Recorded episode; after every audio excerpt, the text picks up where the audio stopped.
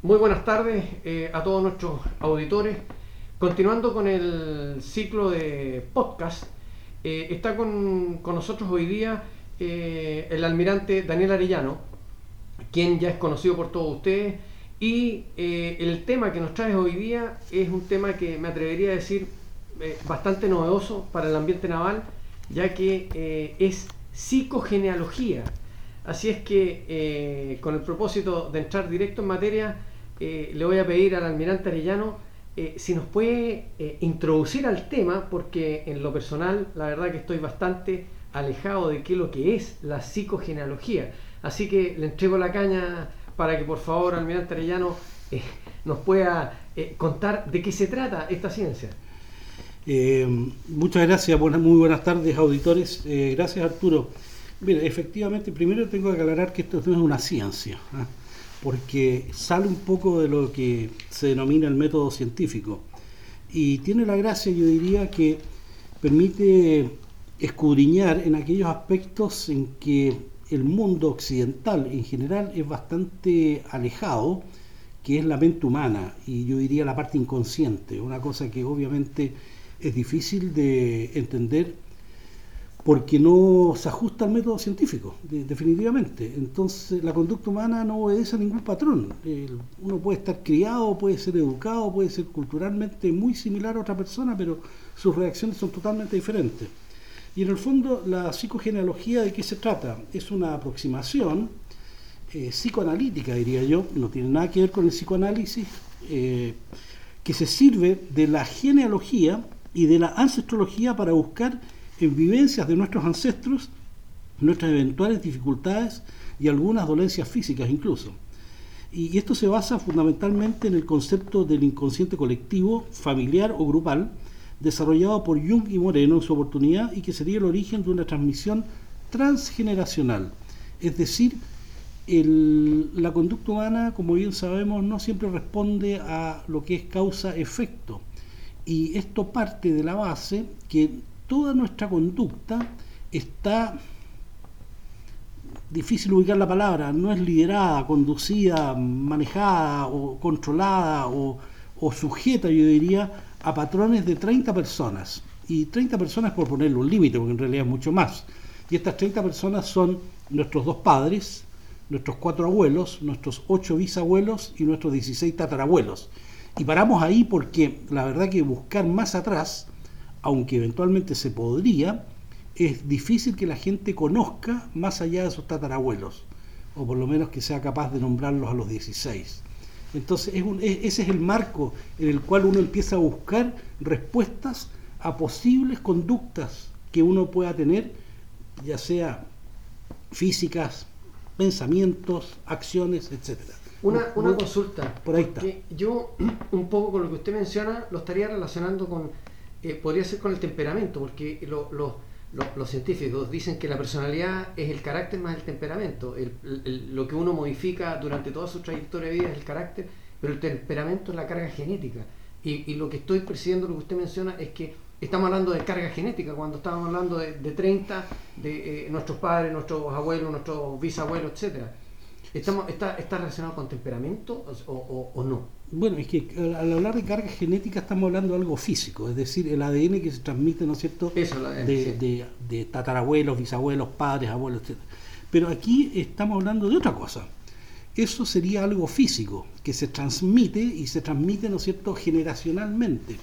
Pero aquí estamos hablando de eh, lo que se denomina una herencia transgeneracional que no solamente está, que no se transmite genéticamente, sino que está es una suerte de lealtad que uno tiene. Es decir, por ejemplo, los undurragas son de determinada manera y obedecen a un patrón que viene familiarmente, o los arellanos también, tienen ciertas costumbres, ciertas características que no se transmiten a todas las personas, sino que se transmiten incluso saltándose generaciones. ¿Por qué? Porque es, una, una, es un campo de conocimiento inconsciente colectivo familiar que todos compartimos. Y ahí vamos a entrar entonces a la teoría de Rupert Sheldrake. Rupert Sheldrake es un científico escocés que tiene la teoría de los campos morfogenéticos. Y los campos morfogenéticos son campos de conocimiento que compartimos todos los seres vivos. Y al hablar de seres vivos, seres vivos, estoy hablando no solamente de los seres humanos, sino también de los animales, las plantas, y ahí la verdad me cuesta un poquito más entender eso o aceptarlo, hasta los minerales. Es decir, eh, todos compartimos un cierto conocimiento. Y es sabido, por ejemplo, que los perros saben cuando va a llegar su amo, incluso cuando está a muchas cuadras de distancia. Es decir, hay una transmisión, hablemos telepática, que se produce. Y esto es muy frecuente, especialmente en las mujeres, que son muy intuitivas, y entre madres e hijas, que se comunican de una forma realmente increíble. Es decir, una llama por teléfono a la otra y la otra le contesta, te iba a llamar en este momento. Entonces, es decir, eh, una cosa, y, bueno, y los matrimonios también pasa. Es decir, estando dos personas, marido y mujer, eh, uno le dice al otro, oye, eh, te invito al cine, te iba a proponer exactamente lo mismo. Eso es comunicación que se va generando entre los seres vivos y, como digo, también con los animales y uno hasta con las plantas. Uno dice que hay que hablarle a las plantas. Aparentemente hay un lenguaje ahí pero esto ya es teoría y, la verdad que aquí hay un poquito de fe, uno, cree o no cree en este cuento, pero hay gente que sí lo practica. Y de hecho también sucede muchas veces que uno se levanta en la mañana y se acuerda de una persona que no ha visto hace años y se encuentra con ella en la calle. Esas cosas, por eso que en psicogenealogía no se habla de coincidencias, se habla de sincronías, es decir, es alguien que le mandó un mensaje a otro telepáticamente, por ponerle una palabra, y la otra persona lo recibe y se produce ese encuentro. Y casos como esos hay muchísimos.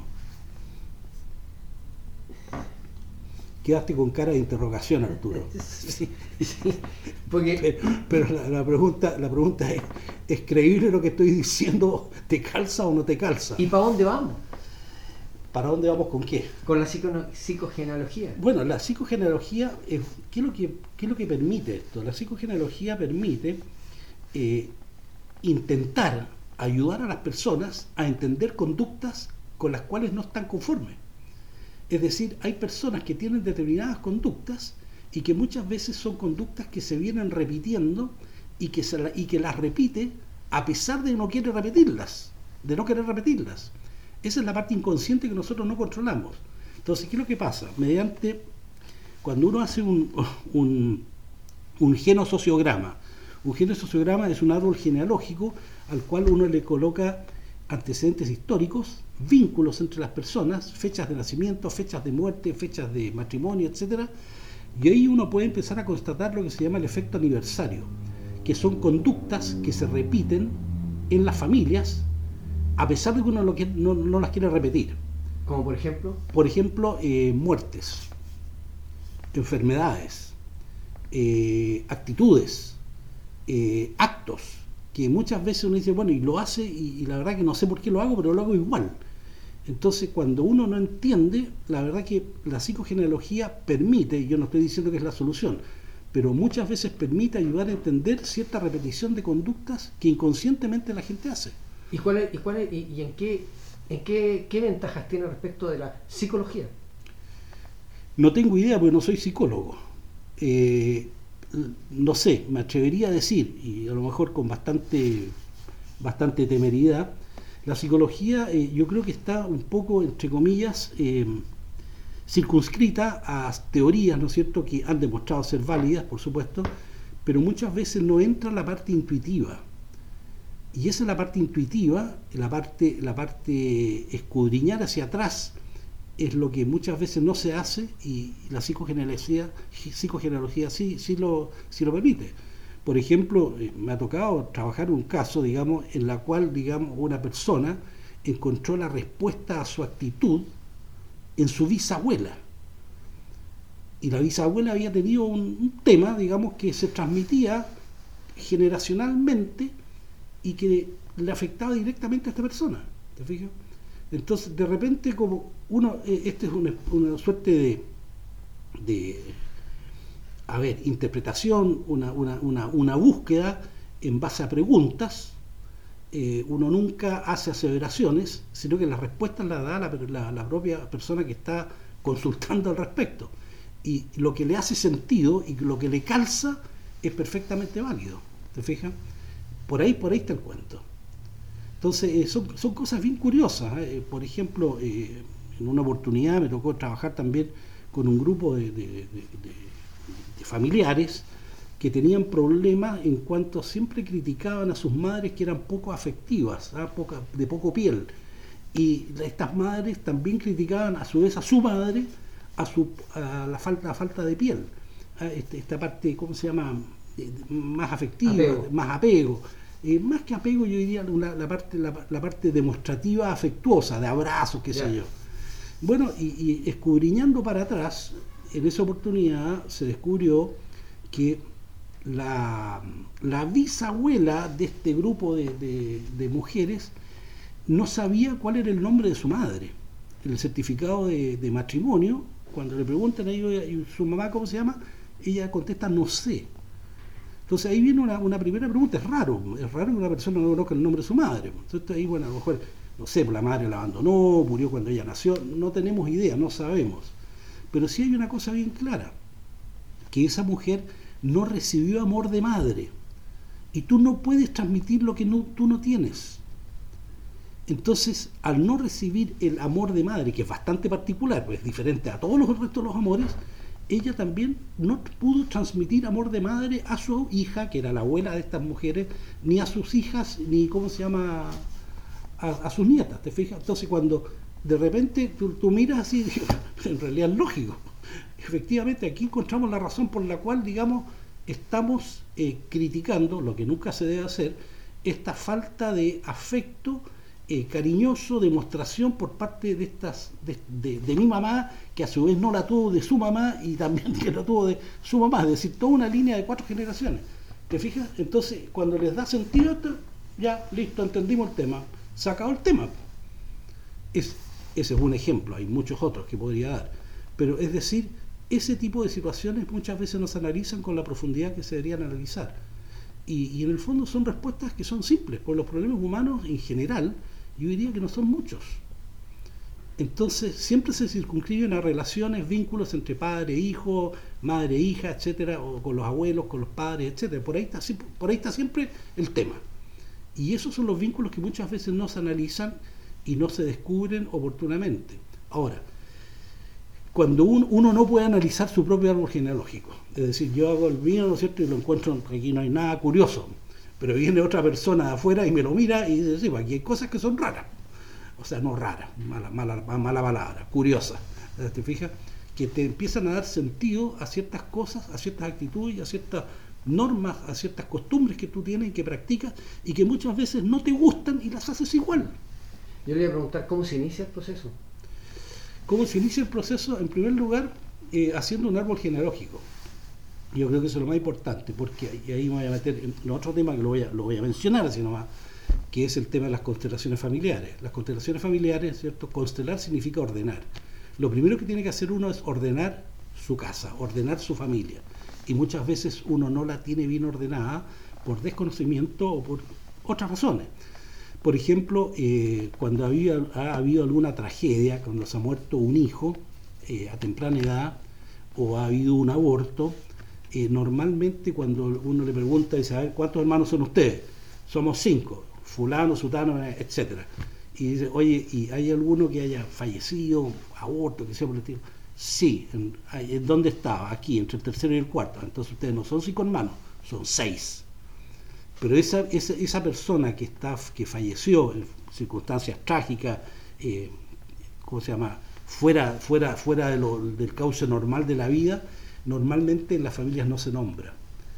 Y eso es, eh, no es bueno, porque esa persona existió. Y ahí vamos a entrar también en un tema metafísico que es bastante discutible por lo demás, en la cual, digamos, esa persona que falleció existe o no existe. Y normalmente uno tiende en este tipo de situaciones a que no existan o a no nombrarlos o a no recordarlos. Y ahí también se genera un problema. Y son que, se traducen en conductas, como te digo, eh, que son curiosas, que son raras, que uno las hace y que no las quiere hacer, pero las hace igual. Ahora, yo desarrollo el árbol genealógico. Sí y voy a llegar, ¿no es cierto?, un árbol súper claro, pero no necesariamente voy a, voy a estoy tratando de pensar cómo se llega a, la necesidad de entrar a esta es una terapia o no, no, sé si no sé si es terapia o no es, normalmente son inquietudes ¿eh? inquietudes de que hay algo que, como que no calza que, no me calza en la familia ¿Cómo? puede que te moleste como puede que no te moleste o sea así de simple eh, la gente que, que llega que, que, llega a esta, a esta situación es porque hay algo que no las tiene contentas o algo que, les molesta o algo que no, les calza y, no, y quieren aclararlo. Y eso eso se ve, digamos, mediante, mediante una, un análisis de, un genosociograma, donde, insisto, no solamente van las fechas, sino que también van los vínculos que hay, porque en toda familia eh, los vínculos son diferentes. Eh, y también la, familia nuclear o no nuclear, una familia, llámenlo como quieran, esto puede ser también una familia eh, no establecida conforme a la ley, qué sé yo, etcétera. Pero perfectamente se puede ver así. ¿Por qué es tan, tan poco el conocimiento de, la psicogenealogía? Bueno, porque esto es relativamente, es relativamente nuevo. Yo, yo, diría que no tiene más de 30 años, es decir, el, y esto nace fundamentalmente por Bert Hellinger, que era un misionero que estuvo en África muchos años ahí entre una tribu de los zulúes y se dio cuenta que esta gente soluciona los problemas familiares de otra forma. Este, este caballero volvió a Alemania, eh, estudió psicología y desarrolló un método que son el tema de las constelaciones familiares, que está muy relacionado con esto. Ah, esto es, diría, yo diría un poquito más, eh, a ver, las constelaciones familiares son trabajos grupales o individuales esto ya es un poquito más, eh, más aterrizado en cuanto a un papel y lápiz, es decir, eh, por ahí por ahí está el tema. ¿ah?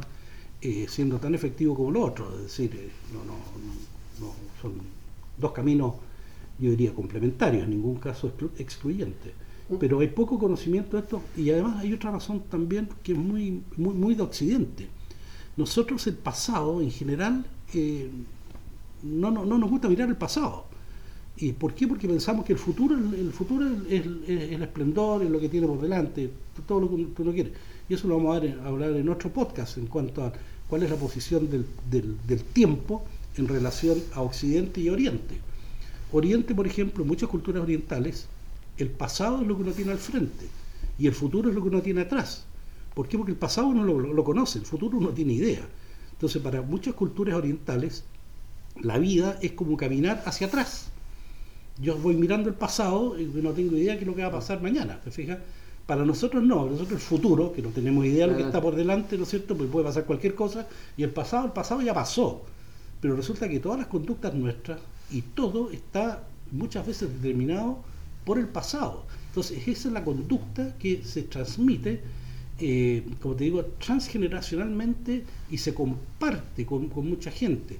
¿Qué es lo que explica, por ejemplo, hay hitos que son importantes en la, identidad chilena. Por ejemplo, yo creo que un hito, un hito importante es la independencia. Eso es un hito importante. El otro es eh, la batalla de Yungay, que fue consolidando ciertas formas, digamos, de ser. El holocausto de Plata en Iquique. Son cosas que te van marcando. Así, hay otras, esto, esto, es discutible, pero por ahí está el cuento. Ese, ese es más o menos el, el, el tema. Por eso que es importante mirar el pasado y aprender del pasado lo que no significa que uno tenga, tenga que eliminarlo. Y por eso aquí en Chile la historia se repite. Todo el mundo dice que hace cada 40 años la historia se repite aquí en Chile. ¿Y por qué se repite? Porque parece que nunca aprendemos y siempre estamos mirando el pasado. Y uno es increíble si uno ve eh, el diario en esta sección que dice ah, hace 50, años y lo que está pasando ahora es exactamente lo mismo. Es, decir, uno cambia los nombres y es el mismo cuento. ¿Te fijas? Entonces, bueno, ¿por qué tenemos que estar mirando hacia el pasado? ¿Por qué tenemos que estar repitiendo cosas que sabemos que no tienen ningún sentido? Vamos a tener que molestarlo nuevamente entonces para ver eh, constelaciones familiares, el tiempo y otros temas más. Eh, mi, eh, estimado te queremos agradecer el tiempo que se ha dado y como le digo, eh, lo vamos a volver a, molestar para hablar de estos temas que son, yo diría, distintos. es parte de temas que son interesantes para que escuchen nuestros auditores. Así es que eh, esperamos verlo en otra ocasión, mi, eh, Encantado, Arturo, un problema. Yo feliz.